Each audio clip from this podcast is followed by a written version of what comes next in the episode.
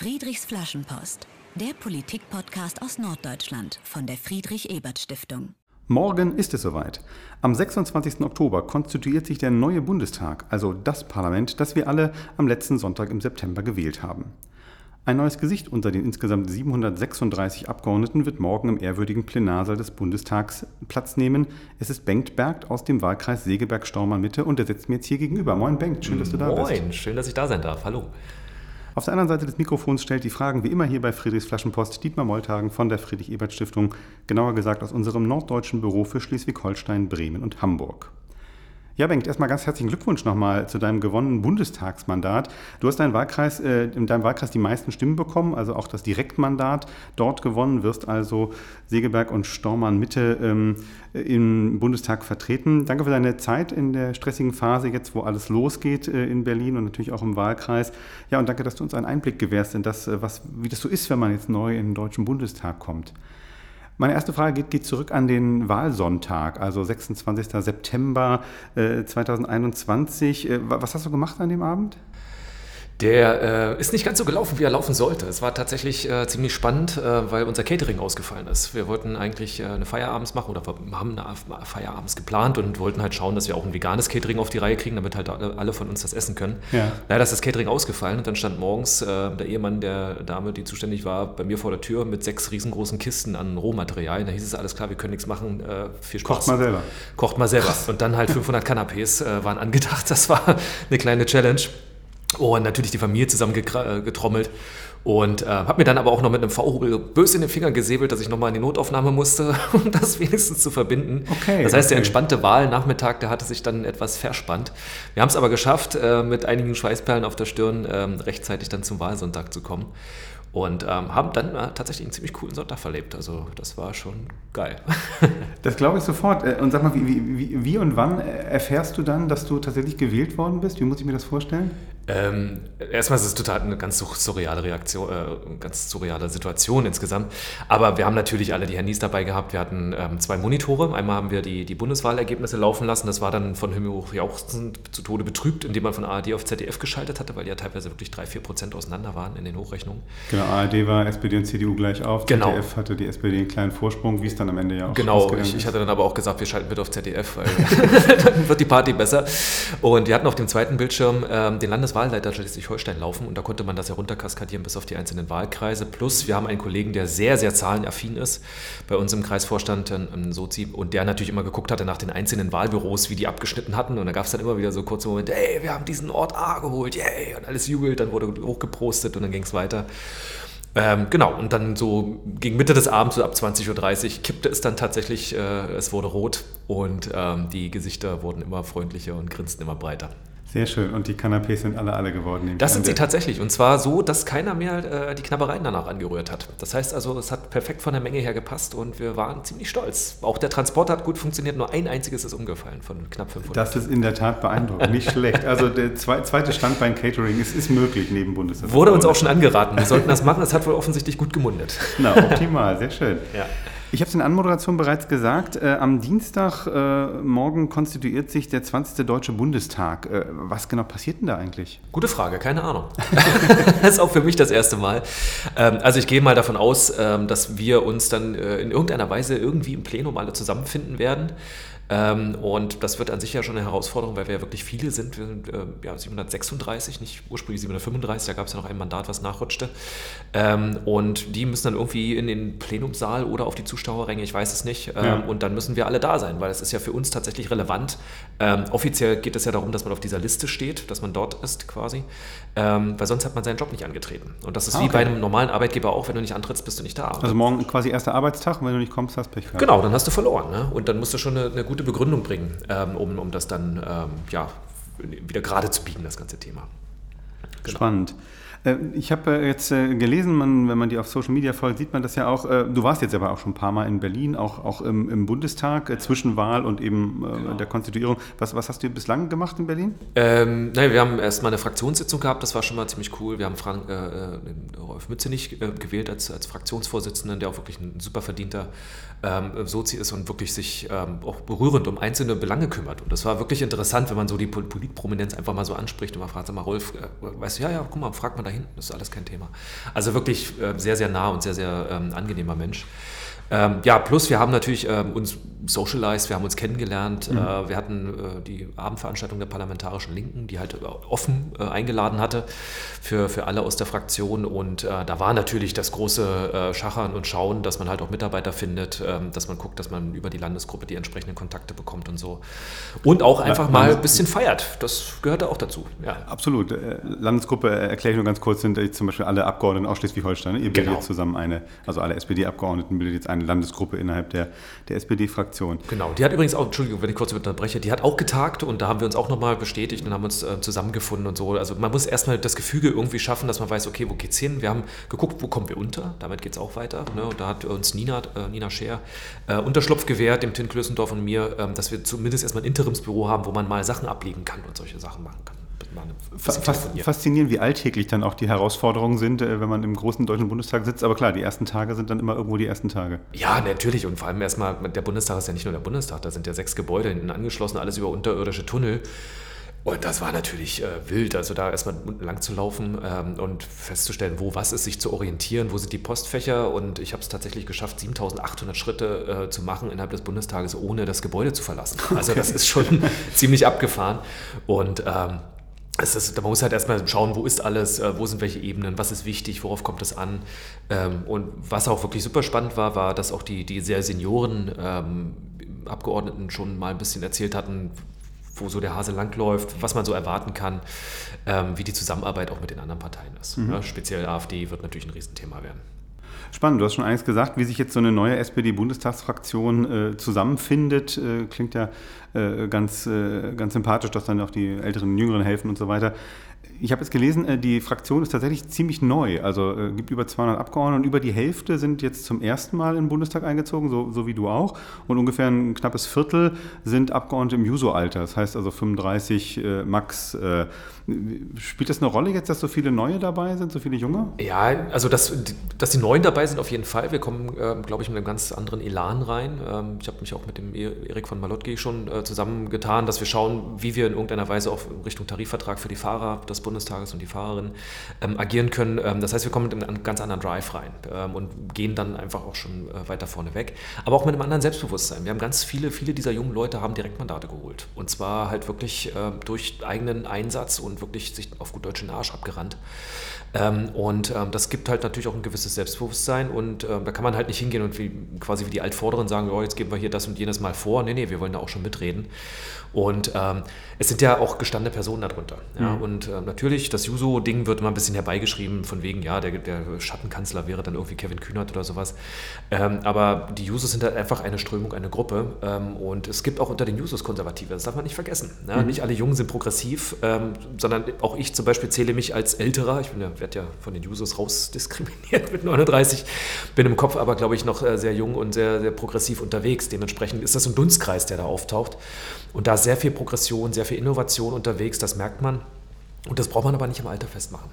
Ähm, das ist ganz normal. Ähm, mhm. Und durch, dadurch, dass wir sehr viele Erstis sind quasi, die jetzt das erste Mal reinkommen, denke ich, dass ein ganz, ganz anderer Spirit ähm, auch greifbar ist. Das spürt man. Mhm. Und du hast gerade schon äh, kurz erwähnt, also ähm, auch schon in den ersten Tagen, es geht auch gleich los, dass man über Politik redet, über Inhalte, über das, was man so gemeinsam bewegen will? Ja, schon. Also im Endeffekt guckt man sich halt natürlich die Problemstellungen an, die einen anspringen erstmal. Ähm, es hängt viel an den Ausschüssen, das ist ganz klar. Viele ähm, kommen halt mit ihren eigenen Themengebieten rein.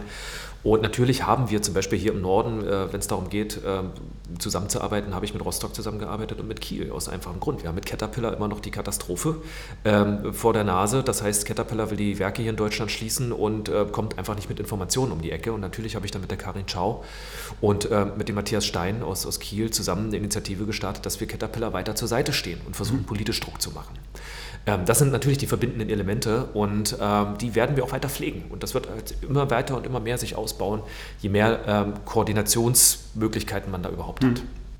Schön konkret. Äh, jetzt ist ja das eine, dass sich eben der Bundestag konstituiert. Das andere ist ja, dass in diesen Tagen auch die Koalitionsverhandlungen äh, laufen, beginnen zwischen äh, SPD, Grünen und FDP zur Bildung einer neuen Bundesregierung. Wie blickst du jetzt auf diese sich abzeichnende Ampelkoalition? Ähm, ich hätte mir was anderes gewünscht tatsächlich. Also gerade wenn es um arbeitsmarktpolitische Themen und um sozialpolitische Themen äh, geht, dann hätte ich mir natürlich eine etwas andere, etwas linkere Ausrichtung gewünscht. Das ist ganz klar.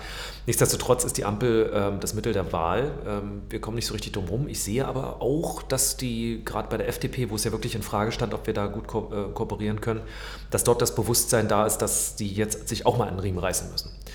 Ähm, nichtsdestotrotz ähm, war jetzt das Positionspapier oder das ähm, Papier aus den äh, Sondierungen schon einmal etwas, wo man sagen muss, mh, hm, ja, das ist ein Kompromisspapier, das sieht man.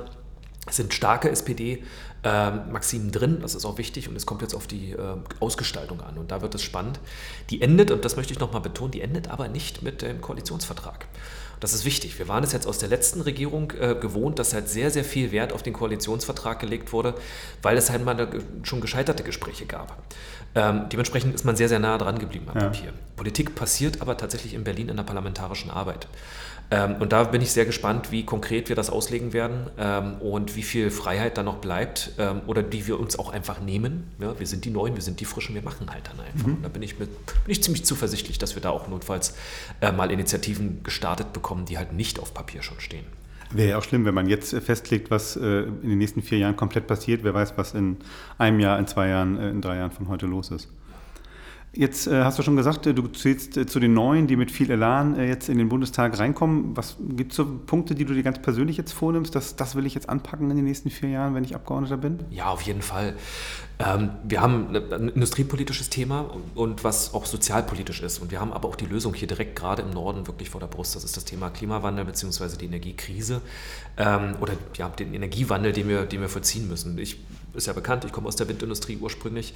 Ist jetzt auch nicht alles Gold, was glänzt in der Windindustrie, aber wir müssen die Erneuerbaren wirklich so auf die Reihe bringen, ähm, dass wir zum einen den, äh, den Ausbau wirklich gut gestalten können und die kompletten den Klimawandel finanzierbar machen, auch für die Privatleute. Und das wird ein riesengroßes Thema werden, ähm, weil wir äh, jetzt schon sehen, jetzt geht mal der Dieselpreis ein bisschen hoch, jetzt fangen alle mit einmal an zu brüllen und das ist eigentlich nur eine ganz kurze Entwicklung. Jetzt stellt man sich aber mal vor, dass das, das bleibt jetzt so. Dann haben wir ein riesengroßes Problem. Ähm, und wir müssen halt den Klimawandel leistbar machen. Das wird die große Challenge, das ist die große Worthülse, unter ja. der natürlich ganz viele einzelne Projekte passieren müssen. Auch den, den, die Versiebenfachung des, des erneuerbaren Ausbaus. Wir machen uns kein Bild davon, was das bedeutet. Das würde bedeuten, wir brauchen Kräne, die existieren nicht. Wir brauchen Kranfahrer, wir brauchen Leute, die die Dinger bauen.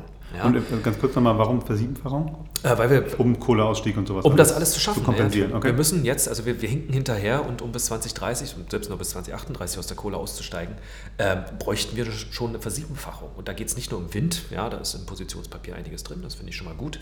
Ähm, aber ich bin ja auch kein, äh, kein Lobbypolitiker, sondern es geht halt wirklich um den erneuerbaren Ausbau. Und da müssen wir auch wirklich weiter denken. Und wir müssen verdammt nochmal dieses Stromkabel durch die Republik bekommen. Das kann doch nicht so schwer sein. Ja. Danke bis, bis hierhin, Bengt Berg, neu gewähltes Mitglied des Deutschen Bundestags aus äh, Segeberg-Stormann. Heute hier bei mir bei Friedrichs Flaschenpost. Wir sprechen gleich ein bisschen über dich, wie es ob dazu gekommen bist, äh, ist, ist, dass du politisch aktiv und am Ende jetzt eben Bundestagsabgeordneter geworden bist. Den traditionellen Anfang dabei macht unser kleines Spiel Friedrich fragt. Das mit den Entweder-Oder-Fragen, die du ganz spontan und ohne große Erklärung beantworten musst. Da okay? bin ich gespannt. äh, gegen den schnellen Hunger, Döner oder Fischbrötchen? Äh, Wöhner, tatsächlich, ich bin ja vegan und es gibt in, in Norderstedt, wo ich lebe, einen ganz hervorragenden äh, Wöhner-Hersteller und da könnte ich, könnte ich drin baden drin und könnte ich mit, mit einschmieren und das dann wieder ablecken. das war glaubhaft. äh, bist du sportlich oder eher so Couch Potato? Äh, ich bin eigentlich wirklich sportlich, ich treibe viel Sport, aber ähm, ich, ich höre die Couch oft laut rufen. ja, es ist immer wieder mit Überwindung dabei. Wenn ich dann aber beim Sport bin, dann freue ich mich sehr, es wirklich gemacht zu haben. Wenn du ins Kino gehst, äh, lieber Action oder lieber Komödie? Ja, ich mag beides, aber ich glaube, wenn, dann eher Action. Wenn es knallt und kracht, bin ich dabei. äh, du, du hörst keine harte Musik, wir sprechen noch drüber gleich, äh, aber eher so, eher so Punk oder klassischer Heavy Metal? Sludge und Stoner Metal. also, ähm, Heavy, also wenn die Gitarren zu vordergründig sind, dann, dann äh, muss ich leider wegschalten. Das kann ich nicht so wirklich haben, aber wenn es richtig schön tief runtergeht und es richtig scheppert, dann bin ich dabei. Ähm, kommunizierst du in deinem, in deinem politischen Engagement vor allem über Social Media oder über Telefon und Mail? Also Social Media ist, glaube ich, sehr stark. Ähm, wir haben momentan sehr viele Kanäle offen, ähm, weil wir es machen müssen, halt mit der politischen Welt in Berlin so zu kommunizieren über soziale Medien. Ist auch, ist auch was den Sicherheitsaspekt betrifft, natürlich nicht, nicht ausreichend. Aber ähm, ich halte es für enorm wichtig, dass wir äh, die Bürgerinnen und Bürger wirklich nah an die Politik holen. Das heißt, die müssen sehen können, was passiert, was mache ich da. Und deswegen werde ich auch gleich hier noch ein Foto veröffentlichen, damit ich ganz transparent und wirklich darstellen kann, Leute, hier, guck mal, das gehört auch mit dazu. Und ja, das, das müssen die Bürgerinnen und Bürger erfahren. Aber wenn es halt um die Kommunikation Kommunikation zwischen den politischen Instanzen mhm. geht, ist natürlich eher Mail, beziehungsweise verschlüsselte Mail sogar wichtig. Okay. Ja. Wir werden den Social Media Post natürlich teilen. Ähm, jetzt gucken wir im Koalitionsvertrag. Was wäre dir darin wichtiger? Mindestlohn von 12 Euro oder die Garantie für einen Ausbildungsplatz? Ähm, angesichts der aktuellen äh, Lage auf dem Arbeitsmarkt wäre mir tatsächlich der Mindestlohn wichtiger, weil wir damit ähm, auch perspektivisch Leute, also wenn wir den nicht haben, Leute in die Armut treiben ähm, weil dann auch die Altersvorsorge nicht gesichert ist. Und momentan ähm, brauchen wir meiner Meinung nach eine Ausbildungsgarantie nicht zwingend, weil eigentlich die Möglichkeiten da sind. Was gemacht werden muss, ist, ähm, dass die äh, Zuführung zu den Ausbildungen, die muss verbessert werden. Ja, weil oftmals haben wir zwar noch offene Ausbildungsplätze und Bewerber, die eigentlich nichts finden, aber die kommen irgendwie nicht zusammen. Nicht und da muss was gemacht werden, mhm. definitiv. Und letzte Frage, ähm, was würdest du lieber als erstes tun? Äh, lieber ähm, schnell jetzt die erste Rede im Bundestagsplenum halten oder in eine politische TV-Talkshow eingeladen werden? Uh, das Thema Rampensau. Ähm, das ist gut. Also ich, glaub, ich, ich glaube, mit einer guten Rede kommt man auch in eine TV-Sendung. also die Reihenfolge. ähm, ich, ich, glaube ja. Ich glaube, ähm, in der politischen Arbeit ist es wichtiger, ähm, die im, im, Plenum zu überzeugen und äh, für seine Werte zu stehen, als äh, in der Presse ähm, ja, nach außen sich darzustellen. Da gibt es andere Mittel, hm. denke ich. Vielen Dank fürs Mitspielen bei Friedrich fragt. Ja, sprechen wir ein bisschen über dich. Ähm, du hast äh, schon gesagt, du bist in der Windenergiefirma äh, aktiv. Ähm, wie bist du in diese Branche gekommen? War das sozusagen ein Herzensanliegen? Hat sich so ergeben? Bist du immer schon Wind- äh, oder erneuerbare Energien-Fan? Ähm, ich komme tatsächlich von, von, dem, von den bösen Zwillingen. Ich komme von der Öl- und Gasbranche und zwar in der Abwasseraufbereitung von Ölplattformen. Also das, das Dreckigste vom Dreckigen, was okay. es eigentlich gibt. Und ich war aktiv. Also ich habe jetzt meine Ämter niedergelegt und mein, mein Arbeitsverhältnis ruht. Ne? Nicht, dass irgendwie Zweifel aufkommen. Ähm, nee, ich hatte, ähm, ich habe eine lang, lange Studienzeit hinter mir und das erste Studium halt nicht wirklich erfolgreich bestritten. Habe dann gearbeitet nebenbei und dann ohne Ausbildung ist es natürlich Mist und dann kratzt man nicht mal Mindestlohn. Mhm. Und das war dann wirklich zum Leben zu wenig, zum Sterben zu viel, haben wir immer gesagt. Ähm, und habe dann noch eine äh, zweite Ausbildung nachgeschossen, habe dann gesagt, okay, ich will noch mal studieren, habe das aus eigener Kasse komplett bezahlt ähm, und habe mir dafür einen Kredit aufgenommen entsprechend und ähm, ja, bin dann in die Doku-Branche eingestiegen, also in die technische Dokumentation, ähm, also alle Anlagen, die irgendwo gebaut werden. Also wir reden jetzt hier nicht von einem, äh, von einem, Mikrofon oder von irgendeinem kleinen Computer, sondern wir reden jetzt hier tatsächlich von Öl- und Gaskompressionsanlagen, also so richtig Monstren oder halt Ölplattformen. Und ähm, dafür haben wir die technische Doku gemacht und ähm, diese Sludge-Aufbereitung nennt sich das jetzt, diese Ölschlammaufbereitung, bevor es dann über, über Bord gekippt wird. Also war jetzt auch nicht super sauber. Das war so anfangs mein Job ähm, und das gefiel mir aber irgendwann nicht. Und dann hatte ich gesehen, dass äh, bei der Firma Nordex also in der Windindustrie was frei wurde. Und dachte mir, cool, das wäre eigentlich der, genau der richtige Wechsel, auf den ich Bock habe. Und ähm, habe das dann vollzogen und habe mich dann dort hochgearbeitet, ähm, bis in äh, ja, eine kleine Führungsposition und ähm, bin dann Betriebsrat geworden. Und ja, das war dann so der, der Werdegang, sechseinhalb Jahre, die jetzt vorgestern endeten. genau, du hast gerade, gerade erzählt, dass du dein äh, Betriebsratsmandat eben jetzt niedergelegt hast, logischerweise, weil du Abgeordneter bist und eben natürlich auch dein Arbeitsverhältnis jetzt ruht an der Stelle. Äh, Stichwort Betriebsrat, ähm, das finde ich interessant, dass du Betriebsrat warst, sogar freigestellter Betriebsrat, also jemand, der hauptamtlich sich Vollzeit um die Anliegen der, der Kolleginnen und Kollegen kümmert. Bist du so ein, bist du so ein Helfer, der, der gerne sich so um, um die Probleme anderer kümmert? Ja, also schon. Ich, also ich bin, glaube ich, recht ein empathischer Mensch. Ich möchte Menschen gern helfen, das auf jeden Fall. Aber ich bin nicht der, ähm, der im Hintergrund Einzellösungen versucht zu machen, sondern ich bin schon eher so der strategische Helfertyp. Und ähm, als Betriebsrat hat man halt die Möglichkeit, das zu machen. Ich muss dazu sagen, ich habe das früher schon gemacht. Ich habe auch die Abi-Rede gehalten. Ich war ähm, halt auch Soldatensprecher oder Mannschaftssprecher bei der Bundeswehr und alles. Das war schon immer irgendwie mein Ding. Also ich war schon so ein bisschen diese Rampensau, die, die da mitkommt, aber auch derjenige, der dann auch zwischenhaut und sich dann notfalls auch die Schelle fängt. Und ähm, gerade wenn es jetzt darum ähm, geht, dass man halt sich auch mit dem Arbeitgeber mal anlegen muss oder halt auch mit den Vorgesetzten dann, dann wirklich mal ein ernstes Wort sprechen muss, ähm, dann hilft es halt natürlich, wenn man halt in einem Amt ist, was halt auch einen gewissen Respekt genießt, weil es halt auch Rechte hat und, und, und Möglichkeiten hat.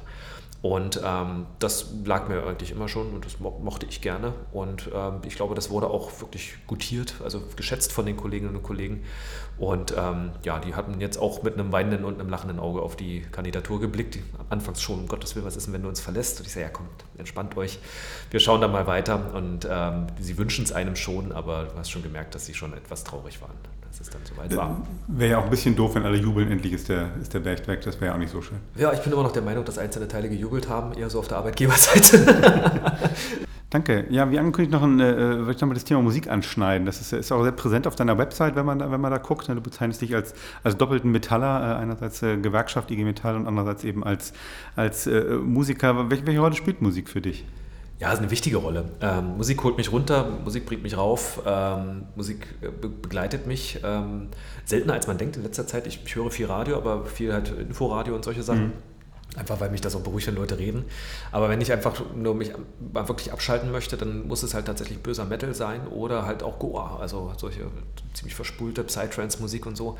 Die kann mich dann schon ähm, ordentlich runterholen. Und natürlich spielt Musik eine wichtige Rolle mit meiner Band, die ich jetzt leider wahrscheinlich auch verlassen muss. Ähm, das war halt äh, immer die Möglichkeit da, dass man ähm, einen Ausgleich hat einmal die Woche. Das ist halt wirklich ein geschützter Raum. Man kann halt über alles reden. Und äh, wir haben immer so ein bisschen gesagt, wir sind so die, die Psychiatergruppe Wandsbeck so ein bisschen. Und Selbsthilfegruppe. Selbsthilfegruppe Wandsbeck, genau. Und äh, weil wir haben unseren Bunker, also unseren, unseren ja. Proberaum dort. Und ähm, ja, wurden halt wirklich Sachen ausgetauscht und dann wird auch Musik gemacht. Und das ist halt was Schönes, wenn man eine Metaebene hat, ja. über die man dann halt wirklich kommunizieren kann und auch was Kreatives schafft. Und das als, als Schlagzeuger was Kreatives schaffen, ist nicht so leicht. das wäre die nächste Frage gewesen. Was spielst du? Du bist der Schlagzeuger. Ich bin der Schlagzeuger, genau. Und ich sage mal der Schlagzeuger, weil ich halt wirklich stilistisch ganz fürchterlich schlecht bin. Aber man bescheinigt mir, dass ich ähm, zumindest in Sachen Geschwindigkeit und Lautstärke ganz gut dabei bin. Mit, mithalten kann. Ja, sehr schön. Ähm, du, hast, du bist in Sachsen-Anhalt aufgewachsen, hast dann in Flensburg studiert, lebst seit rund acht Jahren in Norderstedt, äh, kann man jetzt den Infos über dich entnehmen. Was, was magst du hier am Norden und was, was ähm, hast du auch so aus deiner, aus deiner Kindheit und Jugendzeit mitgebracht? Hm. Was mich überrascht hatte im Norden, das fand ich äh, sehr beeindruckend, ist, dass die Leute, also gerade in Flensburg, wo man eigentlich sagt, ja, im Süden sagt man so, die Fischköpfe, die, sind, die wollen alle nicht reden und so. Und Flensburger Bier macht ja auch diese Werbung von wegen, ja, mhm. nur Moin und Moin Moin ist schon Gesabbel und so. Aber ich habe festgestellt, dass es sehr, sehr offene und sehr, sehr freundliche Menschen sind. Und ich stand, äh, war mein erstes Erlebnis in Flensburg, stand an der Bushaltestelle und eine ältere Dame stand da und, und spricht mich auf einmal an und sagt, ja, Moin, ja, und Wetter ist ja heute nicht so geil. Oder nicht so schön, sagte sie, glaube ich. Und ich gucke sie so total entgeistert an, weil in Sachsen-Anhalt spricht man Leute nicht an. Schon gar nicht in der, in der, jüngeren Szene, da ist das sofort ein Affront, was willst du von mir? Ne? Das ist schon ein bisschen aggressiver, in der Grundstimmung so ein bisschen. Mhm. Und ähm, das war halt so, das war so wirklich sinnbildlich, ne? dass man gesehen hat, dass die Leute wirklich offen aufgeschlossen sind, ähm, freundlich, ähm, in der Regel hilfsbereit. Ähm, und das hat mich wirklich sehr beeindruckt. Und da musste ich mich eine ganze Weile lang erst dran gewöhnen auch ähm, das, das Dänische, das Du, das gibt ja kein Sie dort im Norden. Ja. Und ähm, dass man halt auch die Leute anschaut auf der Straße. Das kenne ich so nicht. Auch das wurde ich immer als, als relativ aggressiv wahrgenommen. Und das habe ich jetzt aber gelernt. Und das äh, stellt mich jetzt vor die Herausforderung, wenn ich ab und zu mal in die Heimat fahre zu meiner Mutter, ähm, dass die Art, die ich sehr stark angenommen habe, dass die halt dort schon wieder auf sehr interessante Blicke stößt. Und ähm, was ich aber mitgenommen habe, ist, glaube ich, mein ähm, ja, meine Inbrunst, mit der ich, mit der ich Sachen mache. Und das, ähm, also dieser, dieser Tatendrang und nicht das, ja, machen wir dann mal, das gibt es nicht, sondern es muss jetzt gemacht werden und dann geben wir Gas und dann machen wir das volle Pulle. Hm. Ich weiß nicht, ob das so ein, so ein Ding aus Sachsen-Anhalt ist oder aus Brandenburg oder so, ja. aber das, so bin ich halt. Und ich glaube, so schätzt bei mir auch. Wir hatten ja gerade wieder, wieder 3. Oktober, so Ost-West, deutsche Einheit. Spielt das jetzt eine größere Rolle noch für dich oder sagst du, ist jetzt doch schon mmh, ziemlich lange her? Ich, es, es, spielt für mich eine große Rolle, weil ich ja zum einen, also ich, bin auf den, auf den Schultern meiner Eltern, war ich auf einer Demo mit dabei. Und, und das war halt für mich. So 89. 89. Ja. Und das war halt für mich sehr, sehr ähm, eindrucksvoll, weil das so mein erstes großes Erlebnis ist von vielen, vielen Menschen, die ich da gesehen hatte. Ähm, und es, ohne, ohne diese Einheit wäre ich jetzt nicht hier, wo ich bin. Ähm, und ich hätte meine Frau auch nicht und alles, die ganzen Sachen hätten halt nicht so zusammengefunden. Ähm, und ich weiß auch, dass es in den Köpfen der, der Ostdeutschen noch eine sehr, sehr große Rolle spielt. Und ich glaube, da versuche ich immer so ein bisschen zu vermitteln ähm, dass es nicht diesen Ost-West-Block gibt, sondern dass es halt dort auch Nordis und Südis gibt. Ja, mhm. und, und dann auch nochmal darunter Ossis und Wessis und äh, dass es da Sachsen gibt und da gibt es Brandenburger und sowas. Und die sind halt auch im Mindset ein Stück weit unterschiedlich. Ähm, was sie aber eint, ist, glaube ich, dass dieses äh, leicht abgehängte Gefühl und dieses Ungerechtigkeitsgefühl, mhm. was teilweise meiner Meinung nach vollkommen unbegründet ist, ähm, und da kann man einen eigenen Podcast drüber machen, ähm, das sieht man aber erst, wenn man mal rauskommt. Und diese Erfahrung scheint vielen zu fehlen. Okay. Und das ist halt wie in der EU auch, wo die Leute immer auf die EU schimpfen und dann sage ich, ja, dann fahr mal raus aus der EU. Und dann geh mal eine Treppe hoch und fall da mal hin, weil die Treppe nicht genormt ist und solche Sachen. Das sind kleine Banalitäten, die da, die da kommen. Mhm. Und das ist halt super spannend ähm, und deswegen, ja, es ist noch präsent und ich rufe meine Mutter tatsächlich jedes Mal an, also zum Tag der Einheit und zum Tag des Mauerfalls und äh, gratuliere ihr, dass wir jetzt äh, im, im, Westen leben dürfen. Und ähm, wir sind uns eigentlich beide einig, obwohl wir natürlich auch das äh, Leid in der Familie hatten, wie alle das hatten. Arbeitslosigkeit war überall, äh, Kohle war knapp, die Anerkennung war nicht mehr da. Ähm, man ist zurückgestuft worden in den Jobs und sowas. Das hatten wir in jeder einzelnen Familie. Ähm, das ist noch sehr präsent, nichtsdestotrotz sind wir schon sehr froh, dass es so mhm. ist, wie es ist. Und äh, wenn ich die Frage stellen darf, äh, wie hat jetzt äh, deine Familie, deine Frau, dein Umfeld darauf reagiert, dass du ein Direktmandat gewonnen hast, jetzt Bundestagsabgeordneter bist? Ja, also, wie gesagt, das Surreale war ja nicht nur bei mir, das war ja auch bei, bei allen anderen so. Meine Frau, also ich glaube, sind alle ziemlich stolz, ähm, auch weil sie ja auch ein Teil davon sind, weil sie ja auch zum einen mit supportet haben, dann halt auch Stichwort Cannabis. also Hast du nicht 500 alleine gemacht? Nein, um Gottes Willen, das wäre auch nicht, nicht machbar gewesen. Nein, also ich hatte meine Familie, meine Mutter, meine Schwiegermutter meine Schwester zusammengetrommelt und haben alle Gas gegeben. Ähm, und meine Frau äh, war auch mit am Start und hat natürlich auch äh, vieles, ich will nicht sagen erleiden müssen, aber die hat mich ja kaum gesehen und musste mhm. mich halt ab und zu wieder aufbauen, wenn ich halt fix und alle war. Ähm, und die sind halt schon, denke ich mal, stolz wie Bolle, ähm, blicken aber schon mit einiger ähm, Ehrfurcht auf die neue Aufgabe zum einen und natürlich, es ist ein brutaler Wandel in meinem Leben. Ne? Wir mussten uns auch erstmal zusammenrütteln, privat mit meiner Frau, erstmal schauen, was heißt denn das? Bin ich jetzt die ganze Zeit weg? Ziehe ich weg oder ist man nur immer stückweise dort und sowas? Da half es natürlich auch, dass die Fraktion da entsprechend gut vorbereitet war und schon mit einem Kalender um die Ecke kam, dass man schauen konnte, wann sind die Sitzungswochen und so.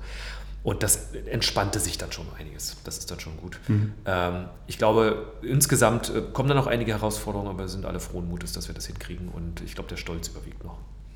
Äh, mehr als angemessen, es ist noch nicht mal einen Monat her. Also. Ja, das darf schon noch sein. Absolut. ähm, gucken wir im dritten Teil des Gesprächs noch mal ein bisschen auch auf, auf den Wahlkampf. Ähm, du hast ja vorhin schon gesagt, du bist einer von den äh, jüngeren Abgeordneten, die eben Direktmandat geholt haben äh, und sich den, dabei den Allerwertesten aufgerissen haben, so hast du es formuliert. Ähm, was, wie muss ich mir so einen Wahlkampf um so ein Direktmandat eigentlich vorstellen? Was, was, was hat dich im Wahlkampf, was hast du da den ganzen Tag so gemacht? Das ähm, fängt damit an, dass man sich ein Konzept zurechtlegt. Und wir hatten bei uns ja das Problem, ähm, dass wir durch die Corona-Situation immer wieder die, äh, die Veranstaltungen, die zur Wahl des jeweiligen Kandidaten äh, da waren, die mussten wir immer wieder verschieben, weil mhm. die Ven Venues abgesagt hatten. Also die Hallen haben uns abgesagt, weil die Menge an Menschen nicht untergebracht werden konnte. Das heißt, wir hatten eine Verzögerung drin von einem knappen Dreivierteljahr. Im Umkehrschluss heißt das, okay, wir hatten, ich glaube, im Mai die Kandidatur und dann äh, war, September, war die, Wahl, September ja. war die Wahl. Und da musste man sich dann halt schon konzeptionell was zurechtlegen. Und äh, wir hatten uns im Konzept schon relativ schnell ausgemalt, dass es äh, um Personen und um die Idee, die die Person verkörpert geht, also um das Profil. Das heißt, wir gehen nicht auf, den, auf das, äh, was aus Berlin kommt, sondern wir kommen mit einem eigenen Profil rein. Und wir haben uns tatsächlich auch schon Prinzipien zurechtgelegt. Und ich kann es belegen tatsächlich. Ich habe eine PowerPoint, da steht das drin, die hat einen Datumstempel. Dann kommt auf einmal die, die Parteiführung um die Ecke mit ihrem Programm und das ist 98% Übereinstimmung. Wir lagen also schon sowas von richtig und hatten das auch schon untergeschmolzen auf einzelne Slogans, haben schon Veranstaltungen geplant, ähm, haben auch schon äh, Plakate gemacht und alles sowas und das, das hat sowas wie die Faust aufs Auge gepasst, sodass wir also schon einen personifizierten Wahlkampf geplant hatten, mhm. ähm, der halt wirklich schon aufs Direktmandat gezielt hatte. Und natürlich gab es dann immer wieder die, Sorge, was kommt jetzt, wie wird jetzt der Gegner agieren oder die Gegner, wie werden die agieren. Ähm, aber wir waren halt wirklich Hans Dampf in allen Gassen und wir waren halt wirklich äh, viel, viel unterwegs und wir haben auch mehr gemacht als andere. Ich habe mir 5,5 Kilo wirklich weggelaufen. Ähm, und ich hatte das in einem letzten Post mal veröffentlicht, wie die Schrittmengen nach oben gegangen sind, von 5.000 im Schnitt auf 12.000 dann in, in, den Monaten, wo es dann zur mhm. Wahl hinging. Und ähm, wie muss man sich das vorstellen? Äh, man schart ein Team um sich, ähm, die äh, halt auch wirklich mit Commitment dabei sind. Wir waren ein sehr, sehr kleines Team, anfangs nur drei Leute, später dann sieben Leute. Ähm, und das ist für ein Wahlkampfteam extrem wenig. Ähm, und damit haben wir versucht, alles zu wuppen. Dementsprechend bleibt halt mehr Arbeitslast bei jedem Einzelnen hängen. Und ja. das zeugt auch, halt auch davon. Hatte aber auch den Vorteil, dass man, äh, dass die Bürgerinnen und Bürger mich halt oft gesehen haben. Mhm. Auch wenn es beim Plakate aufhängen war, kurz mal anstacken, moin, ja, guck mal, ach, sieht ja scheiße aus, das Plakat. Dann, guck mal, hier bin ich in echt, kannst mich direkt anpöbeln. Ja. Und dann kommt man halt so ein bisschen ins Gespräch. Und ähm, das war halt wirklich sehr spannend. Später kam dann auch die, äh, die Kampagne aus Berlin mit rein, die dann wirklich gut passte. Und ähm, ja, wir sind halt wirklich von, von A nach Z gelaufen, immer wieder und waren in den einzelnen Ortschaften. Später hatten wir die soziale Feuerwehr, also einen Feuerwehr-Oldtimer, mit dem wir unterwegs waren mhm. und haben dort ähm, wirklich äh, Veranstaltungen gemacht und indem wir uns einfach auf die Höfe gestellt haben. Wir waren auf den Dörfern und haben angefragt, können wir uns bei, uns, bei euch hinstellen, sagt ihr Bescheid, jo, wir sagen der Feuerwehr Bescheid, dann macht das die Runde. Naja, und dann kann man die Wahlergebnisse angucken und dann guckt man sich die einzelnen Wahlbezirke an, wo man die Feuerwehr stehen hatte und die haben wir hochgewonnen. Okay, interessant. Und, also ähm, kann man relativ genau ja. nachverfolgen. Ja. Äh, klar, in so einem Wahlkampf, du redest mit wahnsinnig vielen Leuten. Äh, das ist ja auch äh, total toll, finde ich, im Sinne der Demokratie an so einem Wahlkampf, dass eben diejenigen, die hinterher gewählt werden, eben vorher mit ganz vielen Bürgerinnen und Bürgern gesprochen haben. Was, was hast du so für, für Erfahrungen gemacht, sozusagen mit im direkten Gespräch mit Bürgerinnen und Bürgern? Gab's, hast du gesagt, gibt es auch mal Pöbeleien? Gibt es Unterstützung? Wie, wie, wie laufen solche Gespräche? Im Großen und Ganzen, was mich sehr begeistert hat, ist, dass es eine, eine neue, ähm, neue Begeisterung für Politik gab. Äh, insgesamt. Und zwar ähm, kulminierte sich das in dem Ausspruch, ja, äh, jetzt weiß ich gar nicht, was ich wählen soll. Wo ich den Leuten immer gesagt habe, guck mal, das ist eine Wahl. Jetzt musst du dich informieren, jetzt musst du schauen, wem gibst du deine Stimme. Ja. Und da gibt es halt ganz, ganz viele Beweggründe, äh, ganz viele Arten von Wählern. Die einen, die halt einfach sagen, ich will auf den Sieger setzen, dann die anderen, die sagen, okay, ich gucke mir das, das Basisparteiprogramm an, die dann mitunter auch sehr lange an den Ständen stehen und dann wirklich auch intensiv diskutieren. Aber die Zeit habe ich mir immer genommen. Mhm. Und das war halt immer gut, weil ich halt immer Leute um mich herum hatte und die Ortsvereine halt wirklich auch mit dabei waren und ähm, viele Leute dann auch Fragen zur Lokalpolitik hatten, da konnte ich dann halt den lokalpolitischen Sprecher am, am Stand mit ranziehen oder landespolitisch teilweise auch. Also das ging schon gut und ähm, welche Erfahrung habe ich gemacht, dass viele ähm, wirklich sehr genau abgewogen haben ähm, dass leider auch auf Bundesebene sehr viel um die Person oder über die Person gesprochen wird. Da ging es dann also ja dann Laschet, Laschet Scholz, ja, Baerbock. Ganz ja. genau. Das geht ja nicht. Und was mich halt ein bisschen bedrückt hat, ehrlich gesagt, war, dass viele sagten, ja, die Baerbock geht ja gar nicht. Wo ich mir denke, ey, wieso denn nicht? Was ist denn daran so schlimm? Ähm, das mit dem Buch, okay, sei dahingestellt, aber da gibt es ganz andere Kaliber, die da auch mit in der bundesweiten Führung unterwegs sind. Ähm, nichtsdestotrotz äh, fand ich das halt ein bisschen, ein bisschen unfair, ehrlich gesagt, dass dann gesagt wurde, ja, die Frau ist zu unerfahren. Ich denke, hä, wieso, die ist so alt wie ich, ich gehe auch in die Politik, wo ist euer Problem? Mhm. Ähm, und ähm, das hatte, hatte, mich so ein bisschen betrübt. Nichtsdestotrotz waren die Gespräche immer sehr, oft sehr aufgeschlossen. Ähm, man muss aber immer diesen Bias ein bisschen ausschalten, wenn man schaut, wo man wann steht, wen erwischt man dort von den Leuten. Und wenn man natürlich nicht vorm Aldi, Lidl, was auch immer, Netto-Parkplatz steht, äh, nachmittags gegen fünf, sechs, dann erwischt man halt eine bestimmte Menschengruppe, ja. die halt vielleicht auch politisch interessierter sind und vielleicht auch etwas senioriger schon sind. Ähm, und das war wirklich spannend zu sehen. Und die anderen, die klassischen Aldi und, und Lidl und Netto-Leute und sowas, die haben uns mit der Feuerwehr eingefangen. Und das, also sinnbildlich gesprochen. ähm, und, und haben dort mit denen wirklich den Kontakt gesucht und auch gesprochen und dann auch mit den AfD-Befürwortern, die dann äh, schon meinten, ah, nee, brauche ich gar nicht, brauche ich gar nicht. Was, wieso denn nicht? Wo ist denn dein Problem? Ja, ihr seid doch alle Bonzen. Ich bin kein Bonze. Ich bin Arbeitnehmervertreter. Da kommt man auch ins Gespräch. Das, okay. das funktioniert tatsächlich. Und ähm, oftmals halt über die Familien. Mhm. Das äh, war sehr, sehr positiv. Also die, die Frauen äh, waren immer etwas offener mir gegenüber, was so die, die Diskussion betraf, als, ähm, als es oft die Männer sind, die meistens nur abwinken und die Frauen blieben dann stehen, die Männer dann auch. Und dann konnte man halt ins Gespräch mhm. kommen. Und da kann man halt dann von diesen einsilbigen Sachen, die dann halt manchmal von den Männern da so hingepatzt wurden, kann man dann, konnte man dann argumentieren und mit den Leuten ja. sprechen. Total spannend, was du erzählst. Ich meine, gerade dieses sehr bekannte, gängige Vorurteil, ne, sozusagen Politik, Politikerinnen und Politiker sind die da oben genau. und haben mit uns hier unten in Anführungsstrichen nichts zu tun.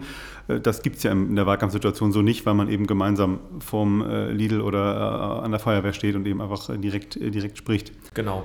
Ähm, was halt einmal noch ein Thema ist und, und was auch oft von vielen kam, die sich ein bisschen interessieren schon politisch, ist halt tatsächlich das Thema Geld. Dass mhm. halt Politiker sehr, sehr stark bezahlt werden. Und da war es, glaube ich, ganz hilfreich, einmal zu sagen, hey, pass auf Leute, ich komme aus der freien Wirtschaft, wenn ich mich ein bisschen anstrenge, habe ich in zwei Jahren Gehalt, das ist doppelt so hoch. Ähm, das ist die eine Sache. Die andere mhm. Sache ist halt natürlich das Thema Rente, ähm, dass halt in der Politik halt die, die äh, oder im Bundestag die Renten halt sehr aufgeblasen werden von, oder die Pensionen, die es dann, oder die Pensionsansprüche, die es gibt.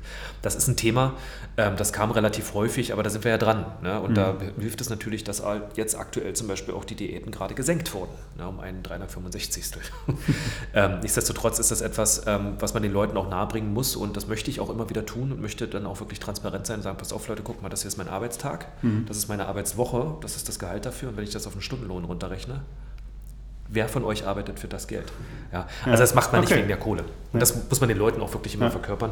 Ja. Äh, einige scheinen das zu machen, fürs Prestige, fürs Geld, ähm, aber ich glaube, die findet man nicht in den Reihen der SPD. Und gab es auch so richtig explizite Erwartungen, dass man sagt, hier, wenn, wenn du gewinnst, äh, Benk, dann mach mal für mich das und das im Bundestag? Ähm, nee, das nicht so direkt. Also, ja, ja, du, es gibt die Erwartung, natürlich. Die Erwartung ist, äh, wann geht die erste Busreise los, wann können wir uns den Bundestag mal angucken. Das kommt das ganz, okay, das, das kommt ganz viel. äh, und das machen wir auch, sobald es wieder möglich ist durch die pandemische Lage. Es ist momentan leider nicht drin. Aber ähm, ich glaube, konkret wurde es ähm, aus der Landwirtschaft. Die Erwartung habe ich aber selber mit Absicht geschürt, weil ich dort halt wirklich was bewegen möchte, weil ich äh, festgestellt habe, dass wir gerade in unserem äh, Wahlbezirk oder in unserem Wahlkreis wirklich ja auch eine sehr ländliche Struktur haben. Und die Bäuerinnen und Bauern, die, die laufen auf dem Zahnfleisch. Da mhm. geht nicht mehr viel und da müssen wir unbedingt dran. Und da geht es um die, um die kleinsten Dinge schon, dass halt die Investitionsmittel für Stallumbauten nicht da sind. Ja? Und Tierwohl, da kann man noch gar nicht drüber reden, wenn man eigentlich noch nicht mal ein Dach über dem Kopf für die, für die Schweine und Rinder hat. Ähm, und da war es halt auch immer wieder überraschend. Ich glaube, da war auch auf der Gegenseite viel Überraschung, dass ich sage, pass auf, ich committe mich dem Thema gegenüber, obwohl ich vegan lebe. Ich bin mhm. also gar nicht euer Kunde. Ja, und ähm, da erhoffe ich mir eine gewisse Neutralität, mit der ich dann da wirklich das Thema auch wirklich beackern kann.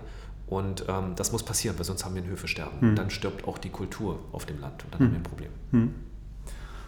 Insgesamt ist es ja eine, eine wahnsinnige Comeback-Geschichte von der SPD. Ne? Also ich meine, es ist noch nie so lange her, dass die Umfragen die SPD irgendwo so rund um die 15 Prozent gesehen haben. Jetzt am Ende äh, Gesamtergebnis äh, 25,7.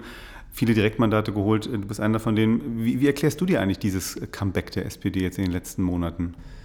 Ähm, ich, die Kampagne ist gut. Die, die, war richtig, richtig gut. Auch dieses, wir hatten, das muss ich ja wieder sagen, wir hatten ja auch vorher eine Kampagne schon gemacht. Ich hatte mir so einen, so einen Scherenschnitt meines Gesichts gemacht als Logo und habe das äh, mit weißer Schrift auf rotem Grund und das Logo in schwarz gemacht. Das heißt also, die Kampagne, dieses Polarisierende mit schwarz-weiß-rot, was natürlich eine sehr fragwürdige Farbkombi ist, das war schon mal, die, die visuelle Kampagne war schon mal top. Ähm, inhaltlich war das runtergeschmolzen auf vier ganz, ganz wichtige Punkte. Die wurden später noch ein bisschen erweitert, aber es war ganz, ganz wichtig. Es ging ums Wohnen, es ging um die soziale Sicherheit ähm, und halt die anderen Themen, Themen, die halt noch mit. Und das war konkret, also das eben 12 Euro. Und das war halt, genau, ne, und das geht halt wirklich um, um äh, ganz, ganz konkrete Punkte, die dabei sind. Ähm, das war halt schon mal sehr, sehr runtergedampft und wirklich sehr verständlich und man konnte es halt wirklich reintun in die Leute. Plus, wir hatten einen riesen Vorteil, wir hatten nämlich unseren Kandidaten, den Spitzenkandidaten, schon sehr, sehr lange. Und ähm, der hatte, das hatte man ja auch in den, in den äh, TV-Runden gesehen, der hatte einfach mal ein halbes Jahr Vorsprung. Und das hat man gemerkt, der hat sich nicht verhaspelt. Der hat gerade ausgesprochen. Der hatte seine, seine Mission klar im Kopf, der wusste, was er, wovon er redet. Und ähm, natürlich gab es sicherlich auch eine Schwäche auf, der anderen, auf den anderen Seiten, wo halt ähm, meiner Meinung nach der Presse auch eine mitunter recht fragwürdige Rolle zukommt. Ähm, wir brauchen jetzt über Laschets Lacher nicht, nicht sprechen. Das ist selten dämlich, sowas zu machen. Dann so viel Kontrolle müsste man selber haben, auch wenn man eine rheinische Frohnatur ist. Aber dass eine äh, Annalena Baerbock so kaputt geschrieben wird, das äh, tat mir ein bisschen in der Seele weh. Nichtsdestotrotz ähm, war die Kampagne zum einen sehr, sehr gut. Ähm, die Inhalte sind da und die sind stark. Plus, wir haben lokal einfach ähm, offensichtlich gute Leute, die halt sich wirklich den Arsch abgerannt haben und wirklich auch mit kreativen Ideen um die mhm. Ecke kommen. Und das ist dann halt nicht so ein, so ein alter Wahlkampf. Wir haben so einen, so einen, alten Haudegen, wie ein Ralf Stegner zum Beispiel, der jeden einzelnen Ort in seinem Wahlkreis besucht hat. Das muss man sich mal, das sind über 64 Orte gewesen. Das muss man sich mal auf der Zunge zergehen lassen. Ähm, das heißt, wir haben alle Gas gegeben wie die Verrückten. Wir haben das Programm an die Leute gebracht und haben mit den Leuten gesprochen und haben deren Ideen mitgenommen. Mhm. Und das gibt nochmal eine ganz, ganz neue Nähe des Abgeordneten, der aus der Mitte der Leute abgeordnet wird. Also auch diese Idee dass die wieder erweckt wurde. Dass man nicht irgendwo der Bonze ist, der weit weg ist in Berlin oder so, sondern dass man intensiv auch mit dem Wahlkreis arbeitet und mit den Bürgerinnen und Bürgern vor Ort. Ich glaube, das war so die Mischung, die halt wirklich stark war. Plus wir haben natürlich auch, äh, wir sind 400.000 Leute in der SPD, das darf man auch nicht vergessen. Und da kann man natürlich auf einen Stamm zurückgreifen, dass man sagt, Leute, ich komme bei euch in die Nähe, helft mir, was können wir machen? Oder andersrum die Frage kommt, ey, Bengt, kannst du vorbeikommen? Klar, kein Thema. Haben wir ein Event? Nö, alles klar, dann machen wir eins. Hm. Ja. Und ähm, diese Hands-on-Mentalität, das hat, glaube ich, auch eine ganze Menge gerissen. Wir kommen zum Ende auch dieser Flaschenpost. Ähm, vielen Dank nochmal für, äh, für dein Kommen, für deine Zeit. Äh, Bengt Berg, direkt gewählter Bundestagsabgeordneter für Segeberg und Staumann Mitte, Mitglied der SPD-Fraktion dort. Vielen Dank natürlich an euch, liebe Hörerinnen und Hörer, für eure Ohren. Danke natürlich wie immer auch für euer Feedback, Lob und Kritik an dieser Folge oder ganz generell an Friedrichs Flaschenpost. Eure Vorschläge sind immer willkommen. Schreibt uns gerne auf Facebook, Twitter oder natürlich auch gerne per Mail. Am Mikrofon verabschiedet sich bis in zwei Wochen Dietmar Molltagen von der Friedrich-Ebert-Stiftung. Macht es gut, bleibt gesund und bleibt politisch. Macht's gut, vielen Dank, dass ich hier sein durfte. Ciao. Friedrichs Flaschenpost, der Politik-Podcast aus Norddeutschland von der Friedrich-Ebert-Stiftung.